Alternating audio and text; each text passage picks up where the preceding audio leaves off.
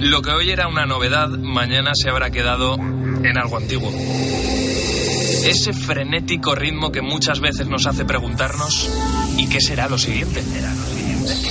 Velocidad que genera incertidumbre, a veces miedo, pero también intriga, ilusión y sobre todo emoción por conocer. La ciencia, la tecnología, la innovación, los cambios sociales nos empujan para seguir avanzando.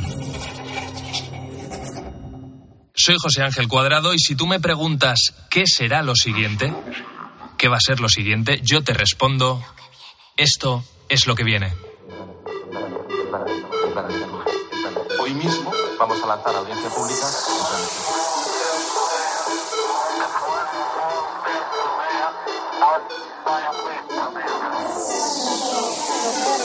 cero emisiones de CO2 en 2050.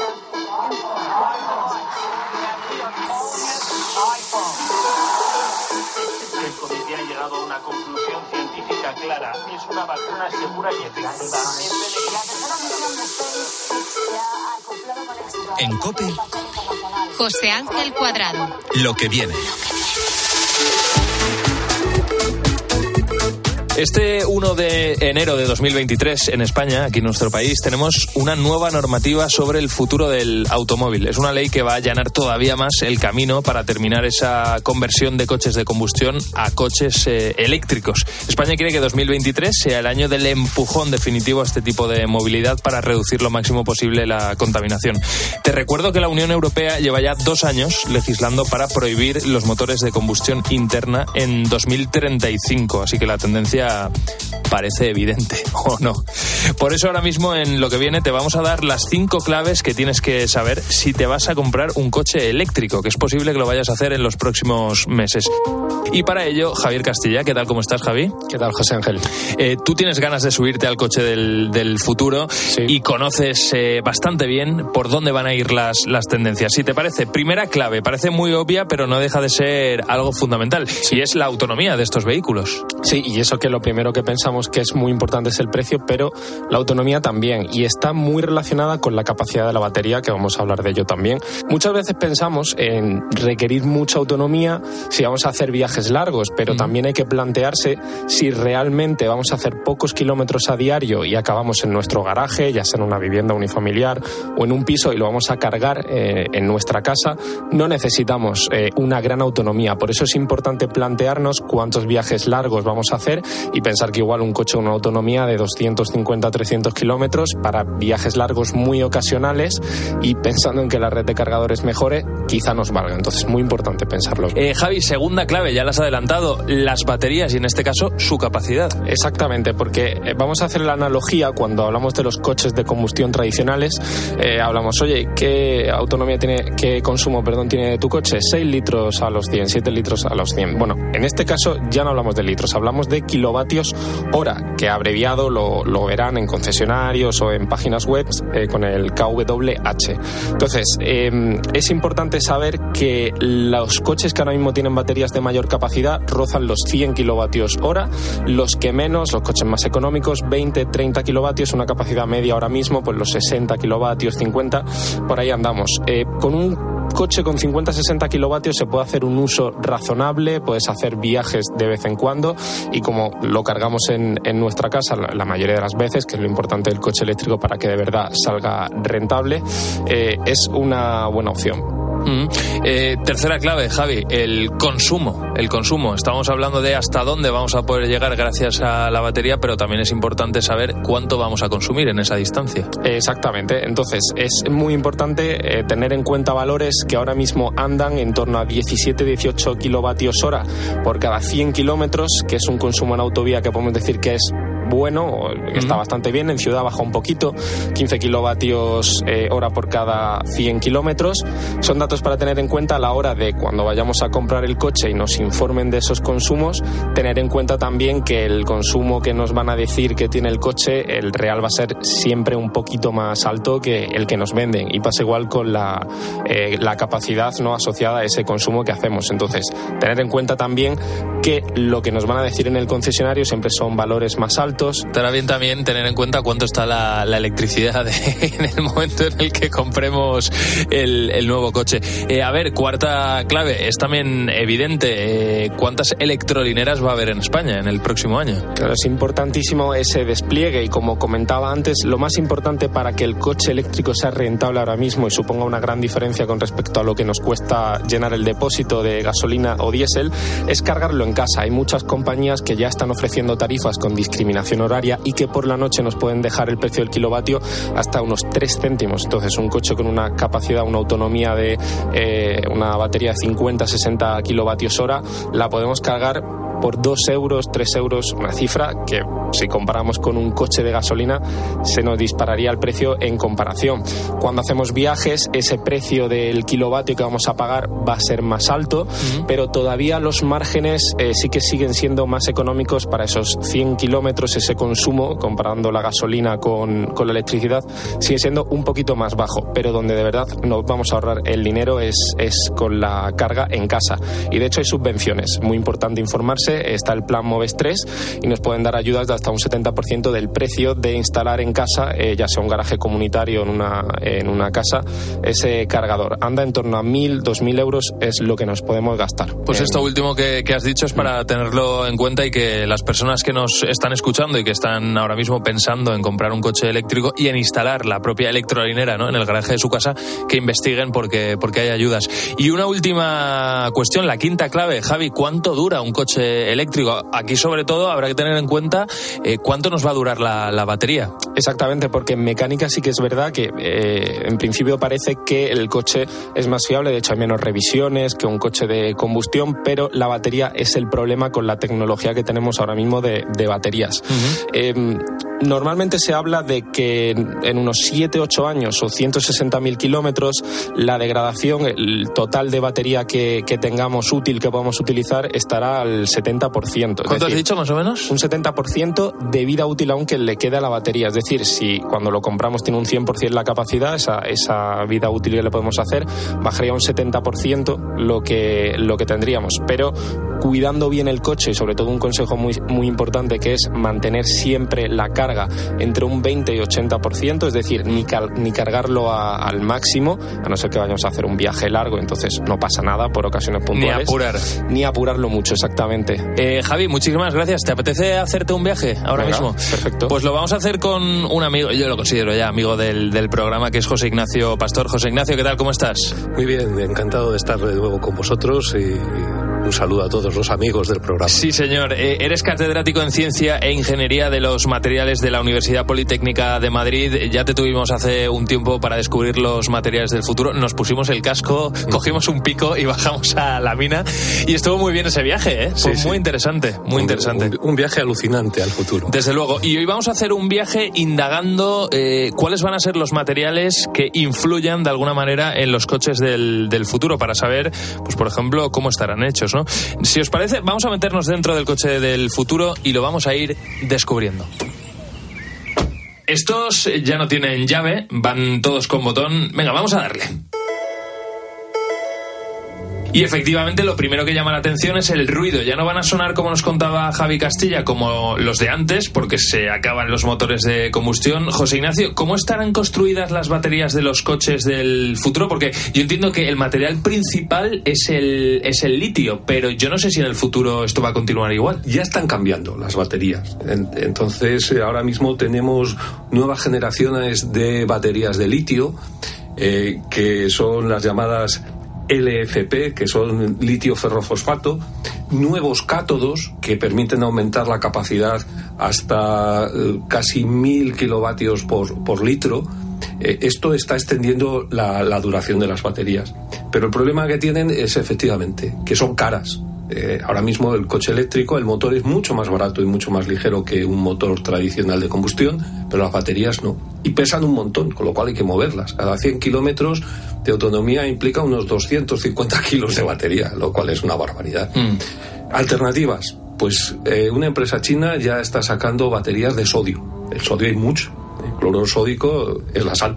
Entonces eh, tienen menos autonomía, pero son más baratas mm. Y no dependemos de unos pocos países que producen el litio. Un pasito más allá, pues tenemos eh, las baterías de estado sólido. Las baterías de estado sólido es otra tecnología completamente segura, más segura que la actual. Eh, pensemos que alguna vez los, los móviles se nos sobrecalientan, e incluso a mí en una ocasión se, casi se incendió. Pues las de estado sólido que empezarán a producirse en 2025 por BMW y otras empresas del consorcio que ha formado, eh, serán más baratas, se cargarán más rápido, pesarán menos y aumentarán la autonomía. Ya tenemos un nuevo horizonte en cuanto a las baterías. Así que cuando las tengamos que cambiar dentro de 7 o 8 años, probablemente esas baterías sean, vamos a aventurar un, número, La, mitad de precio de lo que son ahora y posiblemente tengan casi hasta el doble. El doble, ¿no? De capacidad. De, autonomía. No, no digamos de capacidad de autonomía. Y pesarán algo menos. El peso es esencial. Cuanto menos peso tengamos que mover, más autonomía. Eso, eso es clarísimo. Porque claro, José Ignacio, eh, yo aquí, dentro del coche del, futuro, a mí me llama la atención que el parabrisas, el salpicadero, está totalmente limpio porque el velocímetro, el control de gasolina, la temperatura, es decir, todo está proyectado en el parabrisas. ¿Esto cómo es posible? Esto es posible y eso lo tenemos además en nuestras manos. Es, muy divertido porque todos ponemos mm, vidrios protectores a nuestros móviles. Estos vidrios normalmente están hechos de, de vidrio gorila eh, que es muy resistente, además lo notamos es que es muy suave, es decir, tiene muy poco rozamiento, pues si colocamos eh, varias capas, eh, una capa de, vidrio gorila, luego capas intermedias con circuitos integrados que no vemos porque son nanométricos y más cosas entre medias para dar flexibilidad y otra capa final de, vidrio gorila, tenemos algo que nos parece plástico, que es muy finito, pero sin embargo mm, es más resistente que un vidrio tradicional.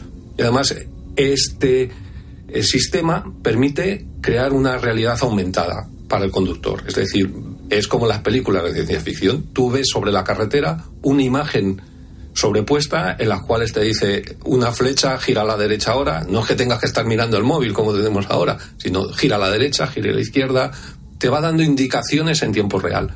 Y además, parte de la pantalla se puede usar para poner entretenimiento al resto de ocupantes del, del vehículo. Es decir, tenemos un futuro magnífico y esto no es ciencia ficción, esto ya está en algunos coches experimentales y está a la vuelta de la esquina. Pues Ignacio, llama mucho la atención ya de los coches eléctricos la apariencia, ¿verdad? Parece que están muy optimizados de cara a esa eficiencia energética, es tan importante la autonomía, pero también la composición, los materiales van cambiando, ¿verdad?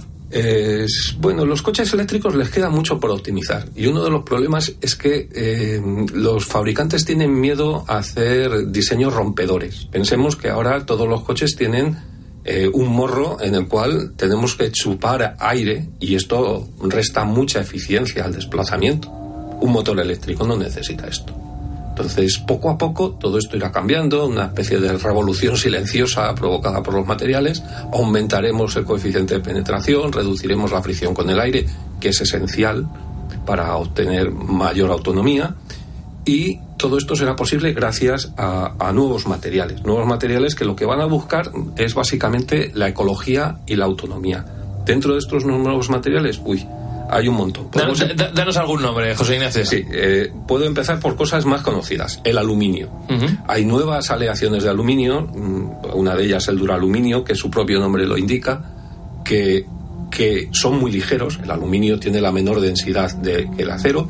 Y si cogemos, por ejemplo, una lámina de aluminio, entre medio ponemos una especie de panel de abeja hecho de materiales poliméricos. Otra eh, lámina de aluminio, pues la estructura resultante resulta que es, eh, tiene una densidad muy baja, es absolutamente ligero y tiene una resistencia que en determinadas condiciones puede sustituir perfectamente al acero.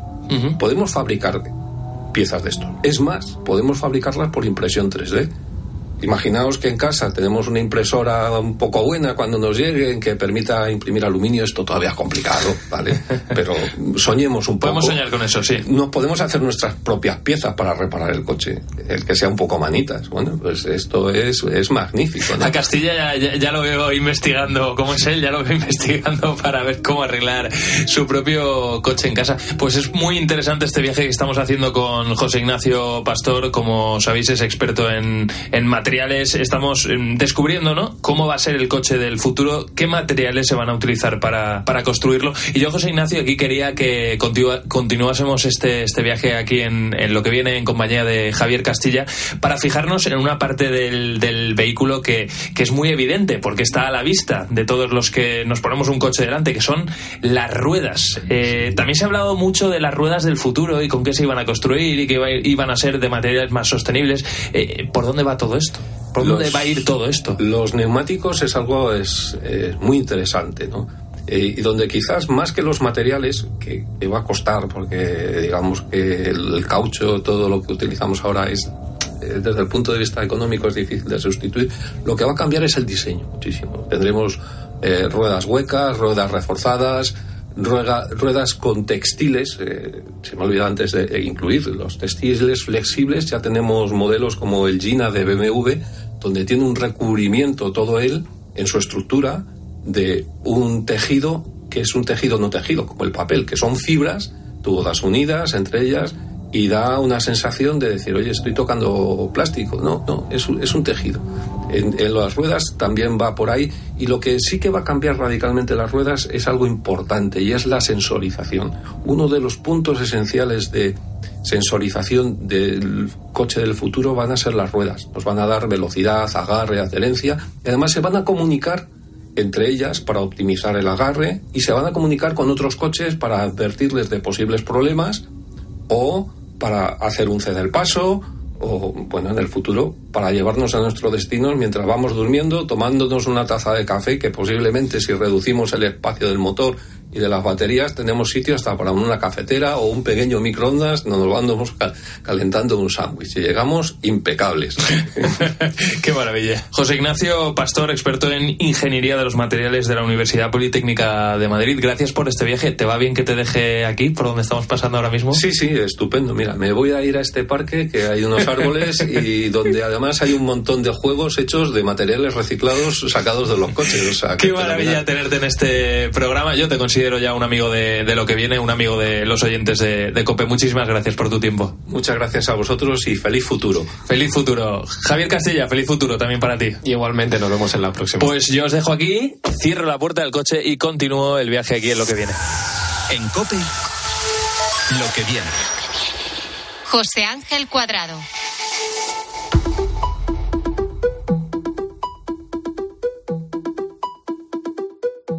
Seguimos en lo que viene, este programa especial con lo que va a venir este año, en 2023. Puede que me estés escuchando desde tu casa, pero si no es así, quiero que pienses en ella.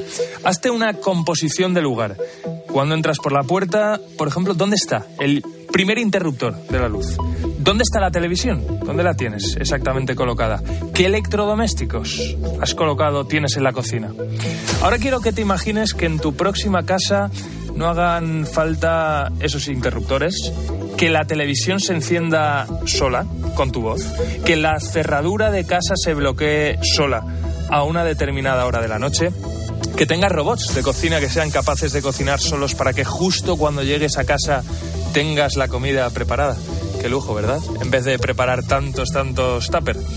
Pero vayamos más allá. ¿Qué me dirías si todo esto está interrelacionado entre sí? Por ejemplo, si hace calor, que se cierren automáticamente las ventanas, se bajen las persianas y se encienda el aire acondicionado. Pues no hace falta que mm, te lo imagines, que te lo imagines mucho, porque esto ya es una realidad.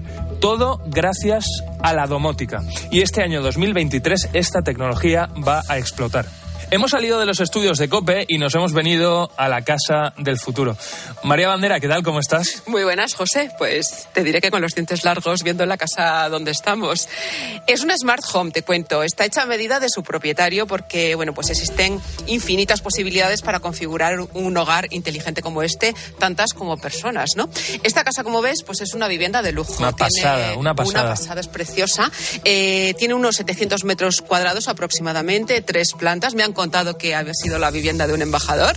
Eh, tiene también un sótano, una piscina con casa de invitados. Y gracias a una pantalla táctil podemos eh, controlar la intensidad de la iluminación interior, el alumbrado exterior, las persianas, el suelo radiante, el aire acondicionado, el riego automático, las puertas y todo ello desde un móvil sin necesidad de estar en casa. Si te vas a París, perfectamente desde allí lo tienes todo controlado. Además tiene muchas cosas que están interconectadas, sensores de inundación en distintas estancias que si detectan, por ejemplo, agua, pues se corta automáticamente el suministro y también sensores de presencia conectados a una centralita de alarmas que cuando detectan un intruso, además de activarse la alarma y contactar, por supuesto, con la empresa de seguridad, pues la domótica empieza a activar y desactivar luces, así como parpadeando, para que se vayan. Todo esto es una pa- pasada y lo mejor es que tú y yo lo vamos a poder vivir en primera persona y lo Sí. vamos a describir lo mejor posible, o al menos lo vamos a intentar, para todas esas personas que nos están escuchando ahora mismo.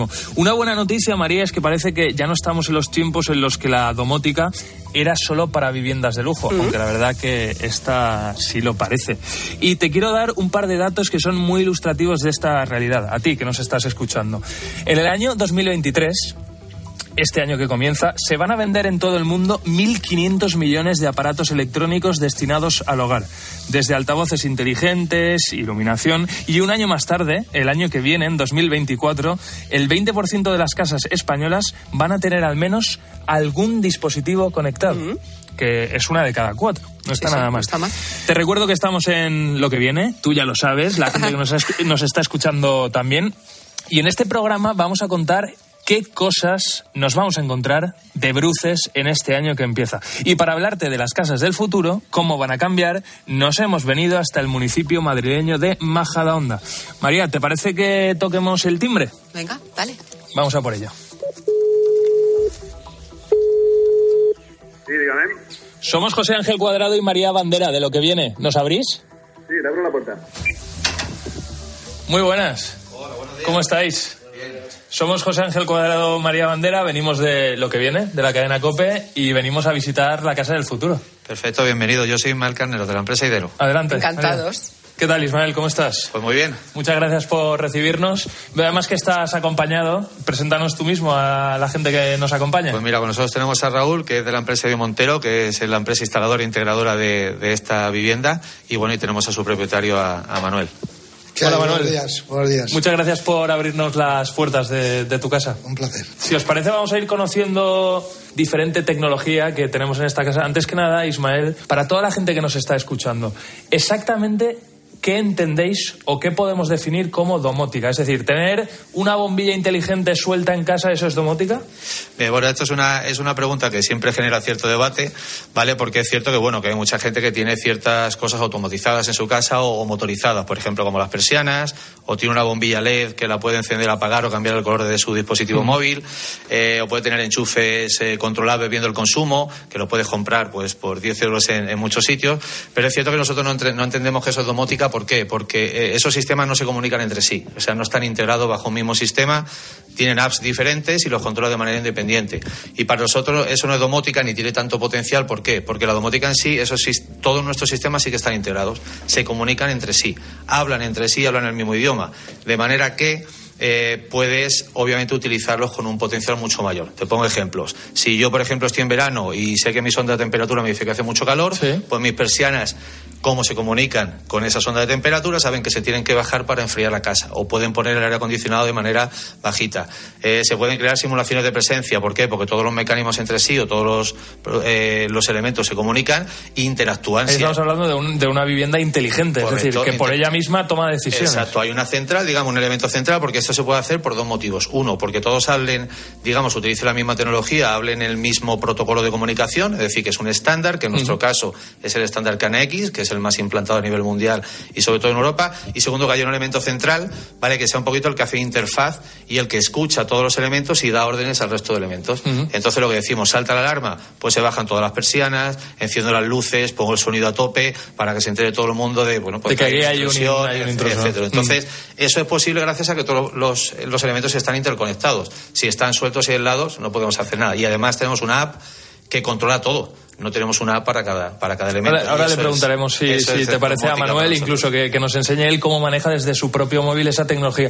Oye, si te parece, vamos a ir preguntándote algunas cosas, pero también descubriendo ya funcionalidades de, de esta casa, ¿no? Perfecto. Yo veo ahí una pantalla colocada justo al lado de, de la puerta, en la pared. Entiendo que desde esa pantalla manejamos la casa, ¿no? Exacto, ese es el elemento central que, que te comentaba, ¿vale? Que bueno, que tiene, eh, digamos, un poquito integrado o intentamos que en él esté integrado prácticamente toda la tecnología de la casa y no tengamos diferentes elementos. En esa pantalla tenemos desde, es, es el monitor interno de la videoportería, es decir, cuando llaman al videoportero, yo recibo las llamadas aquí, abro la puerta, etcétera, etcétera. Además, lo podemos hacer también desde el dispositivo móvil, es decir, todo lo que ellos comenten que podemos hacer aquí, lo podemos hacer en remoto. Estemos aquí o estemos donde, como, donde queramos. Luego tenemos integrada toda la parte de climatización, ¿vale? Y luego tenemos integrada toda la parte, obviamente, de, video, de, de- de domótica, ¿vale? Entonces, bueno, como podéis ver, pues en este caso la vivienda está organizada por, por plantas, exteriores, etcétera. Entonces, una vez que tú entras dentro de cada zona, por ejemplo, entramos en planta baja, tenemos las distintas estancias de la vivienda. Claro, aquí para, eh, al final la, la gente nos está escuchando, ¿no? Pero para que se haga una idea, ahora mismo delante de, de la pantalla, María, ¿qué tenemos? ¿Qué podemos Pues mira, eh, nos viene indicado despacho, que será para controlar eh, esa estancia, el dormitorio mm, Principal. de Manuel, que es el propietario, escaleras, porque aquí está todo personalizado, claro. Escaleras a despacho, escaleras a dormitorio de Manuel. Si pincho, por ejemplo, en la última, las escaleras, escaleras techo y escaleras rodapié. Que entiendo que eso es para la luz. ¿no? Exacto, exacto. Claro. Si ven los símbolos, que obviamente pues no, no, no se ven porque estamos hablando, pero ahí tenemos la simbología con las diferentes iconografías. Por ejemplo, de- dentro de cualquiera de las instancias, ¿vale? Tú te vas a planta primero y te vas a, pues a, a despacho. Aquí tienes diferentes controles. Tienes las luces, tienes las persianas, tienes la, los radiadores y tienes el clima. Ajá. ¿Vale? Si te vas a otra zona, pues tendrás cosas diferentes, ¿vale? Si te vas a, yo qué sé, a exteriores, pues tendrás las luces, tendrás el riego, tendrás los radiadores de casa y tendrás, por ejemplo, la puerta de los porteros. Es decir, están, está todo organizado por zonas de la casa y dentro de por cada zona por estancias y dentro de cada estancia por los diferentes controles domóticas que puedes tener. Claro, porque la domótica eh, la controlamos eh, con esta pantalla, pero la podemos controlar también con la voz. Sí, es decir, ese es el siguiente paso. Dependiendo del nivel de, domo- de domotización que tú quieras, pues tú puedes tener un control, desde una pantalla centralizado, lo puedes tener desde aquí y lo puedes tener con acceso remoto. Y además, eh, el siguiente paso, digamos, el, siguiente nivel es tenerlo por control por voz a través de Alexa, de Google Home, de los diferentes dispositivos que, existen. De hecho, es como se suele hacer, es decir, tener diferentes eh, formas de control. Una que sea físicamente en pared, otra por control remoto y otra a través de la app, obviamente, por, el remoto, y otra a través de control por manera que el usuario tenga diferentes experiencias o, facilidades de uso del sistema. Ismael, eh, ¿cuáles son los elementos que más están demandando los clientes? Es decir, ¿qué es lo más interesante controlar para una persona? Y ahora le preguntaremos a Manuel en concreto su caso y- y en qué le está ayudando todo esto, pero ¿qué se piden? ¿Persianas y luces? ¿Eso es lo más demandado? Bueno, persianas y luces es, un po- es más- lo más conocido realmente, ¿vale? Al final piensa que todo mecanismo que haya en pared, ¿vale? Es susceptible de ser domotizado. ¿Por qué? Porque cada vez se tiene más a que haya menos mecanismos, que al final tenemos cuatro o cinco mecanismos seguidos entre los enchufes, las luces, los dimmer, etcétera, etcétera. Y bueno, cada vez más se intenta que eso no esté tanto en pared que al final no deja de ser, eh, bueno, pues estéticamente no queda bien. Entonces, todo lo que tiene mecanismos, persianas, luces, etcétera, es susceptible y es de lo más demandado. Pero, por ejemplo, cosas como la seguridad técnica muy demandada. Es decir, sensores de humo, sensores de inundación, que te corten el suministro, eso, y en segunda residencia, en primera y en segunda sobre todo más, pues es súper interesante.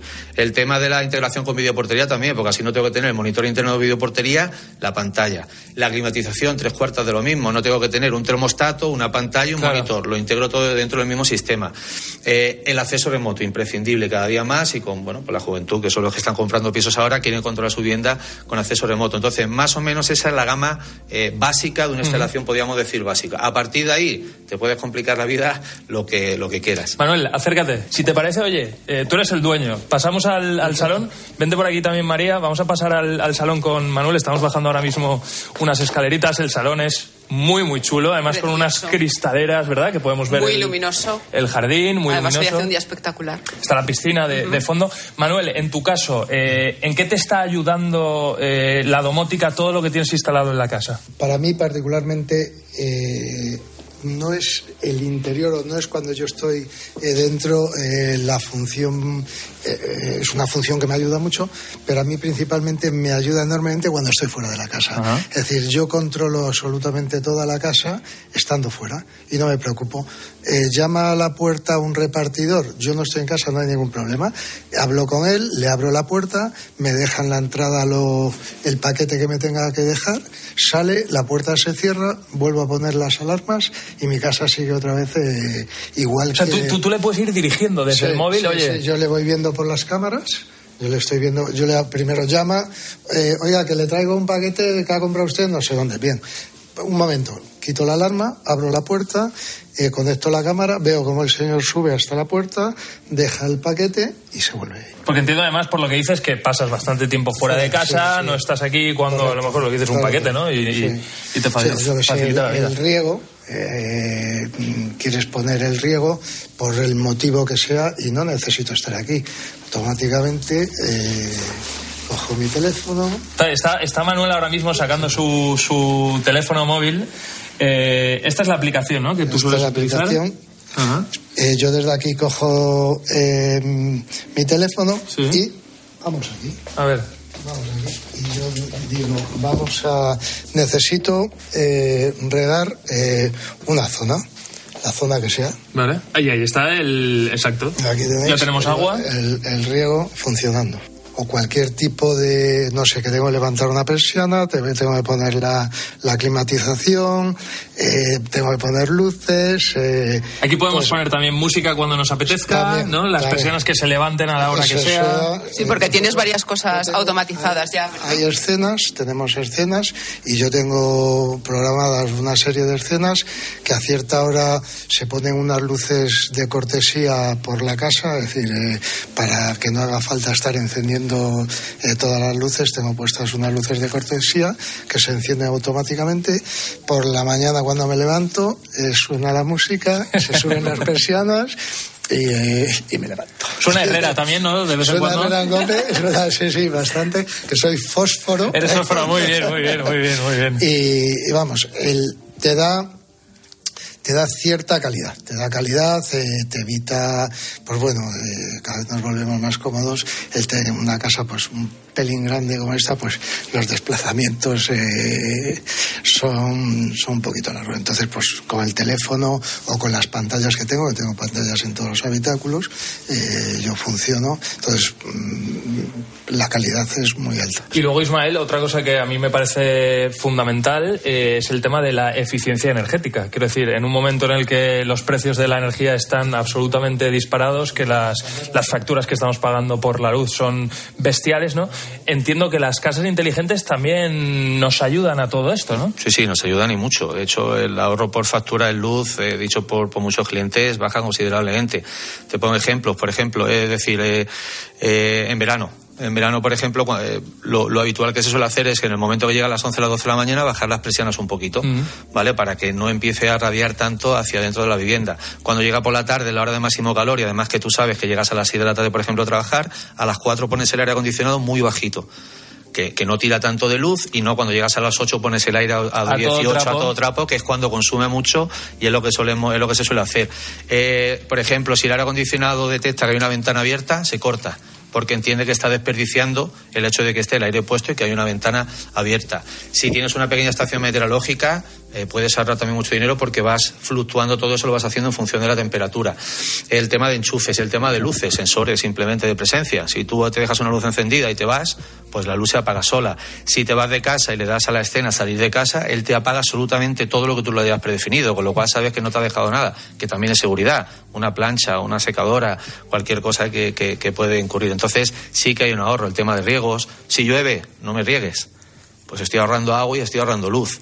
¿Vale? Es decir, todo ese tipo de cosas, al final, en función de las instalaciones que tú tengas en tu vivienda, las puedes prevenir y obviamente vas a ahorrar bastante. Y si además tienes tus placas fotovoltaicas Bueno, y eso demás, eh, ya haces de la vivienda un, de un consumo mínimo, la verdad Eh, que eh, claro, estamos hablando de, de una tecnología que nosotros lo hemos dicho en el inicio, ¿verdad, María? Que en principio en 2023 va a terminar de, de explotar.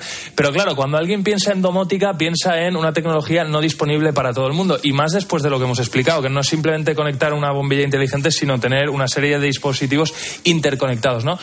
Para una persona con una casa X, ¿vale? ¿Por dónde le recomiendas empezar? ¿Qué es lo primero que debería instalar que sea con un precio relativamente asequible al que luego ya se le puedan ir incorporando otras cosas? Vale, mira, es, eh, de hecho es uno de, de, las, de los grandes temas desconocidos en la domótica. Ahora, la domótica lleva bastante tiempo funcionando.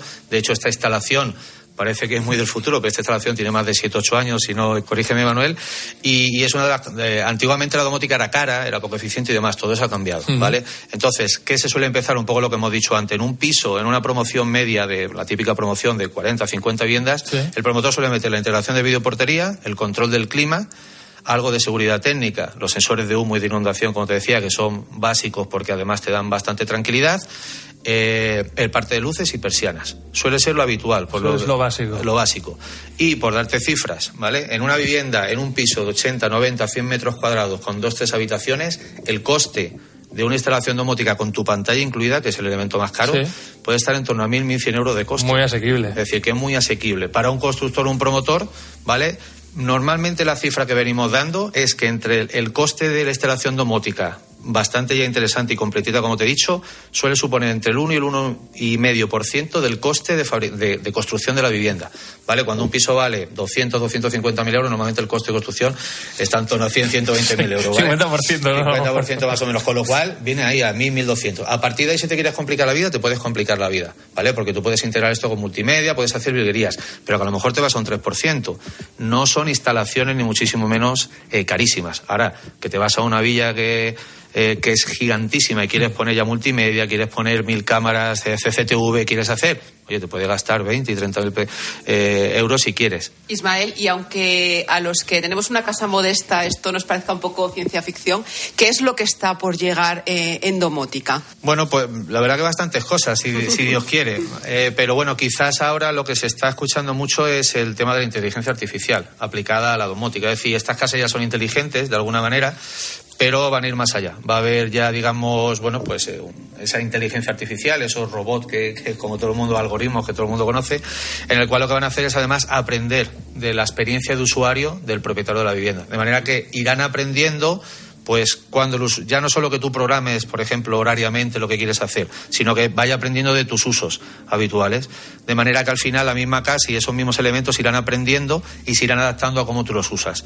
Y entonces harán de la vivienda mucho más inteligente, más eficiencia energéticamente y será un poquito hacia donde van tirando. Serán instalaciones, entre comillas, cuya practicidad o el tipo de aplicaciones serán parecidas, pero aprenderán sobre la marcha y te lo harán todavía más fácil y será todo más eficiente y bueno, te darán más confort al fin y al Mm. cabo. Entonces tiramos un poco, el mercado va tirando a esa, a esa implantación de la inteligencia artificial dentro de la domótica. Pues Ismael, Manuel, Raúl, que también nos ha acompañado en esta visita por la casa de Manuel, la casa del, del futuro, con esta tecnología del, del futuro. Muchísimas gracias, sobre todo a Manuel, por habernos abierto las puertas de, de tu casa y a Ismael por esta explicación tan maravillosa.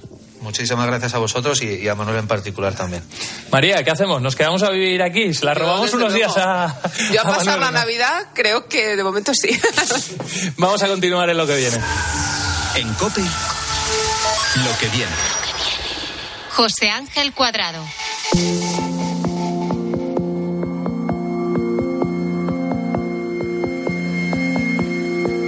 Este año 2023 va a ser un año apasionante en muchos aspectos. Qué ganas de descubrir lo que viene, por ejemplo, en las redes sociales. Si alguien le ha puesto emoción, un poquito de picante a este final de año 2022 ha sido Elon Musk y su compra de Twitter. Un terremoto dentro y fuera de la compañía, con mucha gente aplaudiéndole y con mucha gente odiándole. Muchos haters eh, tiene Elon Musk. El mundo de las redes sociales ha demostrado ser uno de los más cambiantes en estos últimos años y este 2023 no va a ser menos y cada vez las usamos más para absolutamente todo, para comunicarnos, para descubrir pues lo próximo que queremos comprar, para en fin, dónde vamos a viajar. Son inspiracionales también estas redes sociales. ¿Qué cosas han cambiado ya qué cosas están por cambiar, qué nuevas redes sociales van a aparecer en 2023, si es que hay alguna ahí en el, en, en fin, a punto de, de aparecer. Pues lo vamos a descubrir con una de las personas que más sabe de todo esto, es Mauro Fuentes. Hola Mauro, ¿qué tal? ¿Cómo estás? Muy buenas, ¿cómo estáis? Oye Mauro, eres coordinador del módulo de contenidos y redes sociales en el máster de Internet Business de ISDI. Eh, sin duda, uno de los grandes cambios en estos últimos meses ha sido la compra por parte de Elon Musk de, de Twitter. Ha puesto patas arriba la empresa, mucha gente ha salido, se ha incorporado, mm, se han incorporado nuevos profesionales y la idea sobre todo, Mauro, es descubrir qué nos espera en Twitter en, en estos próximos meses. Por ejemplo, háblanos de Twitter Blue, ¿qué es esto y cómo nos va a afectar? Pues ¿cómo nos va a afectar? Nos puede afectar a diferentes niveles. ¿Qué va a significar? Bueno, pues se supone que va a significar tener un valor añadido dentro de la, de la propia plataforma porque vamos a poder tener maneras diferentes de interactuar dentro de la plataforma. Vamos a tener ese tic azul que mucha gente pues, lo ve como un símbolo casi de estatus. Yo te digo que a mí, a título personal, a partir de ahora no voy a pagar. O sea, Yo- te da absolutamente igual. a mí no me da absolutamente igual porque sobre todo cuando el tic azul significaba eh, estatus de verdad o hasta cierto punto eh, en referencia de que la persona que estaba detrás de ese perfil era, era, era una persona verdadera y era una persona que era, tenía el tic azul por ser periodista, por Mm. ser eh, empresario, por ser deportista, eh, tenía, tenía sentido. Verificaba que quien estaba detrás era la persona real. Ahora cualquiera va a poder tener ese, ese tic Siempre azul. cuando pagues. Siempre cuando pague. Mm. Entonces es un símbolo de estatus, además un estatus que tampoco es que sea demasiado. Yo, yo esos 13 euros prefiero gastármelos en, en otra cosa, pero sí que es verdad que a nivel de empresas es, es, de- es un tema bastante delicado. ¿no? De hecho, cuando lo lanzó en Estados Unidos y cuando empezó hacer las primeras pruebas en Estados Unidos, eh, hubo muchísimos problemas porque hubo mucha gente que compró eh, el tic azul eh, y se cambió el nombre de, de usuario, ¿no? El handle no te lo puedes cambiar, pero sí se cambió el nombre de usuario para que fuera visible otro. Y hubo gente que se hizo pasar por empresas, por empresas importantes. Y de hecho, una gran farmacéutica eh, tuvo un gran problema en bolsa porque alguien cambió su nombre de la cuenta, se hizo pasar por esta farmacéutica y dijo que determinado tipo de medicamento eh, para la diabetes iba a empezar a ser gratis. Y eso hizo que su valor en bolsa cayera. Cayera a lo bestia. Entonces, claro, eso está generando una sensación de incertidumbre en, en- todos los sectores, por parte de la- del público en general, del usuario normal, que ya no sabe si Twitter va a resistir o no va a resistir, si se tienen que ir a otra red social o no se tienen que ir a otra red social, y por parte de las empresas que se están dando cuenta de que eh, es más complicado manejar su reputación. Si no son capaces o no van a ser capaces de luchar o que la propia plataforma de Twitter les ayude a luchar contra, pues eso, gente que quiere impostar su, su propia su propia compañía, eh, ¿cómo te vas a cómo vas a confiar en ellos, por ejemplo, para hacer una inversión publicitaria dentro de la plataforma, ¿no? Yo Claro. creo que hay muchas dudas y cuando todo esto pasó y contabas tú, ¿no? Que había entrado gente y había salido, eh, aquí en España la situación fue dramática porque de repente a todo el mundo le llegó que todos los empleados de Twitter España habían sido despedidos, eh, no teníamos con quién contactar, yo te hablo desde el punto de vista de empresa, estuvimos unos cuantos días sin recibir el dato de, de lo que habíamos invertido, o sea, el- el- el- las estadísticas de lo que nuestras campañas estaban ofreciéndonos y, y te quedas un poco desamparado, diciendo, bueno, ¿esto quién lo está manejando? ¿Y dónde lo van a llevar?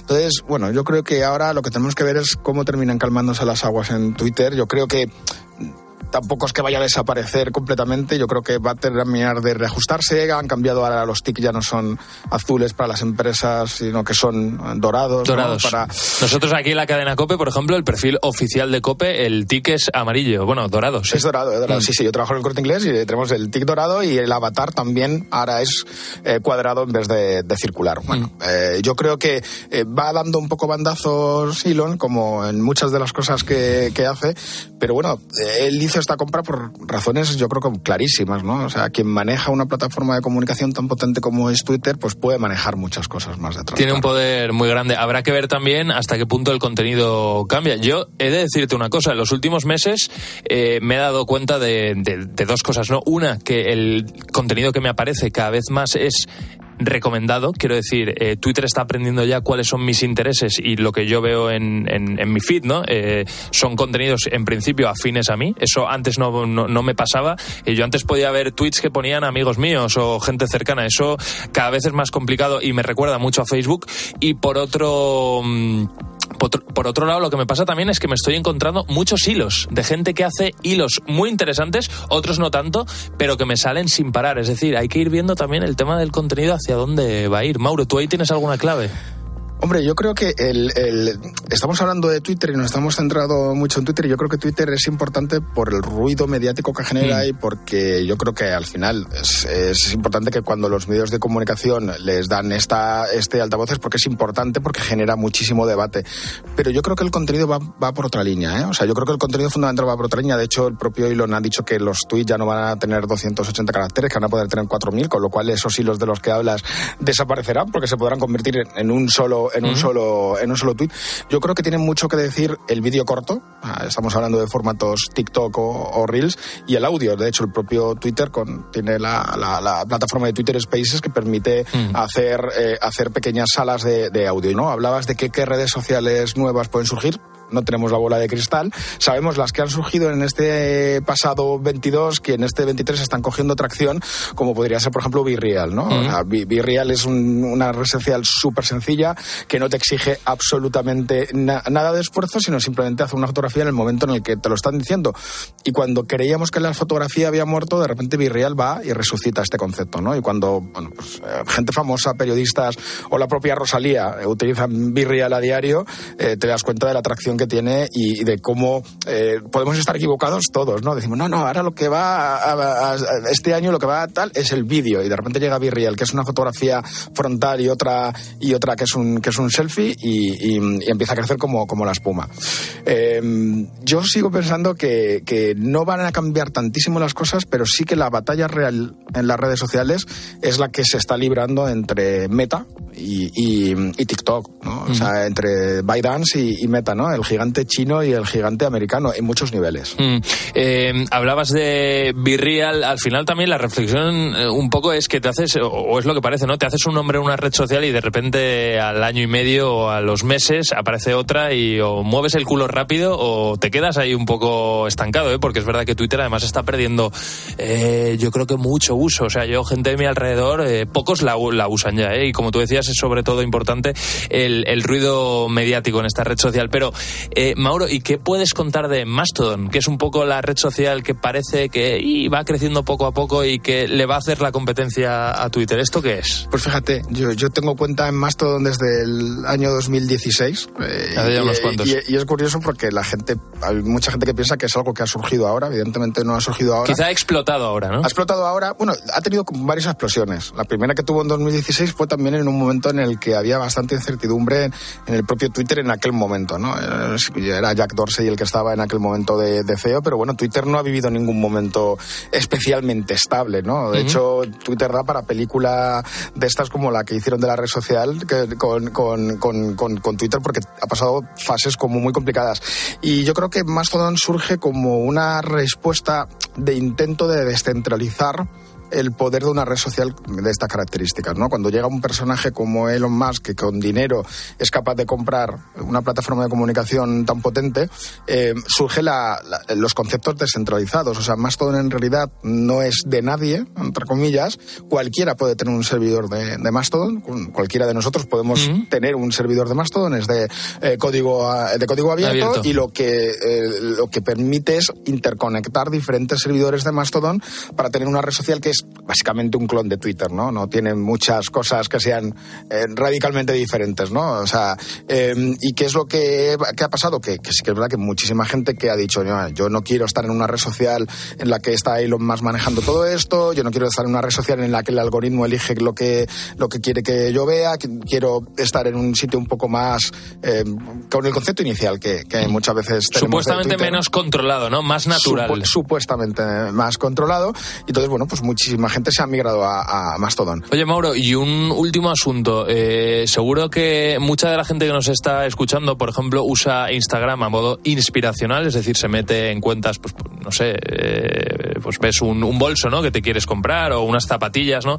Y hasta ahora ves la foto, tienes el enlace mm, en la publicación y pinchas directamente y ya vas y las compras, ¿no? Esto va a ir a más. Las redes sociales eh, nos van todavía a poner las cosas mucho más fáciles y que simplemente con un clic, ¡pup!, tendremos ya el producto en casa. Sí, de hecho, de hecho precisamente en España es uno de los países que no tiene lo que ellos le llaman el Instagram Checkout, que el Instagram Checkout es que tú puedas tener dentro de tu cuenta de Instagram directamente pues, pues tu login de los sitios donde prefieres comprarlo, ¿no? Entonces tú veas una publicación y simplemente dándole un clic ya lo estés comprando y te llega a tu casa en el tiempo en el que, en el que esté estipulado. Eso en Estados Unidos ya existe, en España todavía no lo tienen activo y eso va a ser así. Y se vende bastante a través de Instagram, aunque pueda parecer que no, se vende también a través de TikTok. TikTok también es un player bastante potente en todo lo que es la parte de compra. Y además TikTok, Shopping, ¿no? TikTok Shopping, sí. Además, eh, lo que hacen es que automáticamente conectas tu tienda con, con, con, TikTok y en cuanto haya un producto tuyo tú puedes comprarlo directamente.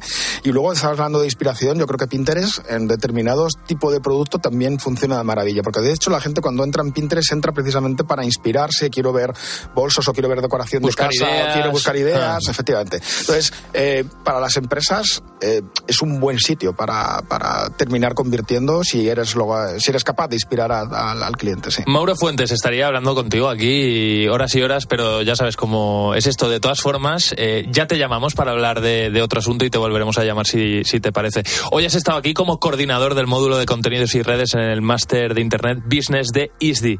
Ha sido un placer y hemos sacado muchas conclusiones. Muchísimas gracias. A vosotros. En COPE, lo que viene. José Ángel Cuadrado. Soy José Ángel Cuadrado, esto ha sido lo que viene, ha puesto todo el talento del mundo el productor de este programa que es Álvaro Saez. Nos seguimos escuchando en Cope, encuentras también los mejores contenidos en cope.es y en nuestras redes sociales. Hasta siempre.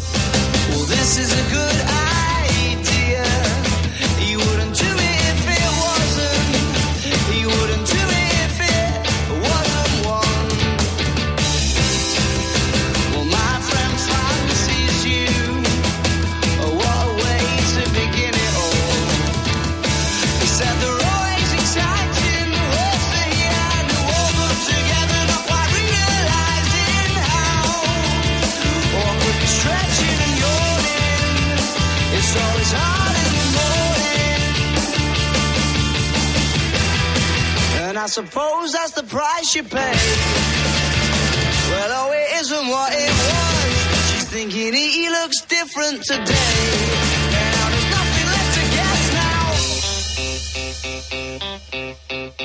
I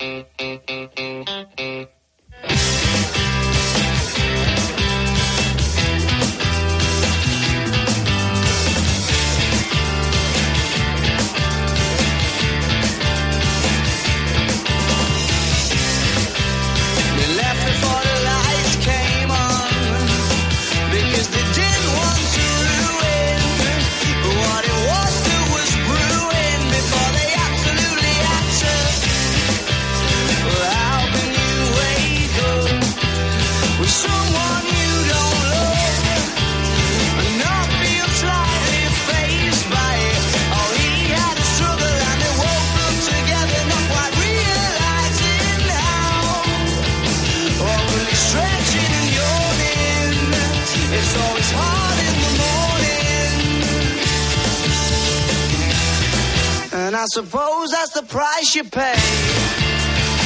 Well, oh, it isn't what it was. She's thinking he looks different today. And now there's nothing left to guess now. Well, quick, let's leave before the lights come on. Cause then you don't have to see. Cause then you don't have to see what you've done. Well, quick, let's leave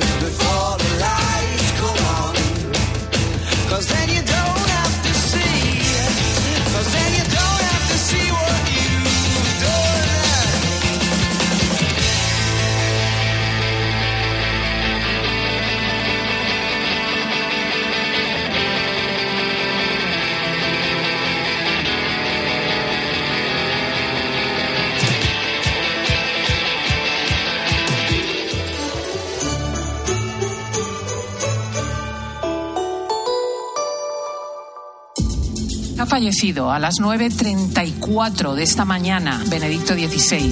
En la radio, Todo pasa en Cope. Saludamos a esta hora al cardenal Juan José Omeya, presidente de la Conferencia Episcopal. Sabía llegar al corazón de la gente. De la conferencia episcopal, su secretario general, don César García Magana. Nos mostró ¿no? esa, esa cercanía a España y ese aprecio. está Fernando de Aro. Fernando. Es una vida marcada por el servicio, por José Luis. Restán es director editorial y presidente de la cadena COPE. Ha podido hasta el último instante tener esta chispa de conciencia de decir, ¿Te parece, José Luis? Vamos a eh, saludar a Eva Fernández, nuestra corresponsal en el Vaticano, porque hay novedades. El próximo jueves será el funeral en la Plaza de San Pedro a las nueve y media de la mañana, presidido, por supuesto, por el Papa Francisco. En la radio, todo pasa en Cope.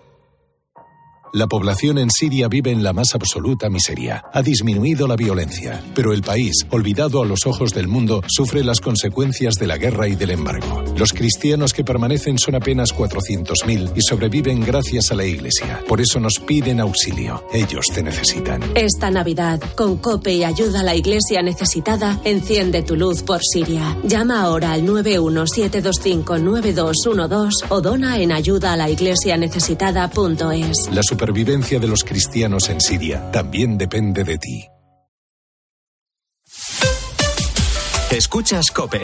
Y recuerda, la mejor experiencia y el mejor sonido solo los encuentras en cope.es y en la aplicación móvil. Descárgatela. En Mercadona ya tenemos preparados roscones para todos los gustos. Si te gustan rellenos, tienes tres opciones. Si prefieres sin relleno, lo tienes sin relleno. Y si lo buscas sin gluten y sin lactosa, también lo tenemos. Eso sí, todos vienen con haba. Este año el roscón que necesitas está en Mercadona. Dos cositas. La primera, una motera conoce la ciudad como la palma de su mano. La segunda, una mutuera siempre paga menos. Vente a la mutua con tu seguro de moto y te bajamos su precio sea cual sea. Llama al 91 555 5555. 91 555 5555. Por esta y muchas cosas más, vente a la mutua. Condiciones en mutua.es. A veces es duro ser tan popular.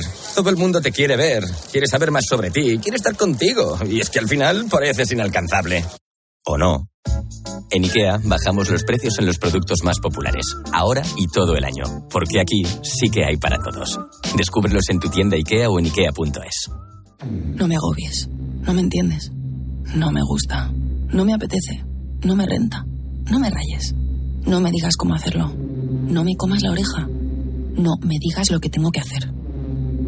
La adolescencia de tus hijos te pondrá a prueba. Descubre cómo disfrutarla. Entra en fat.es.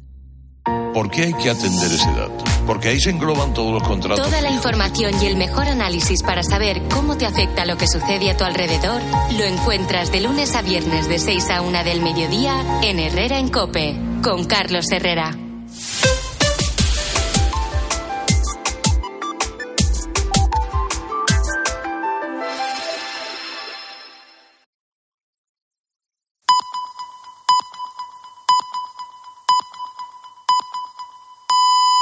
Las 8, las 7.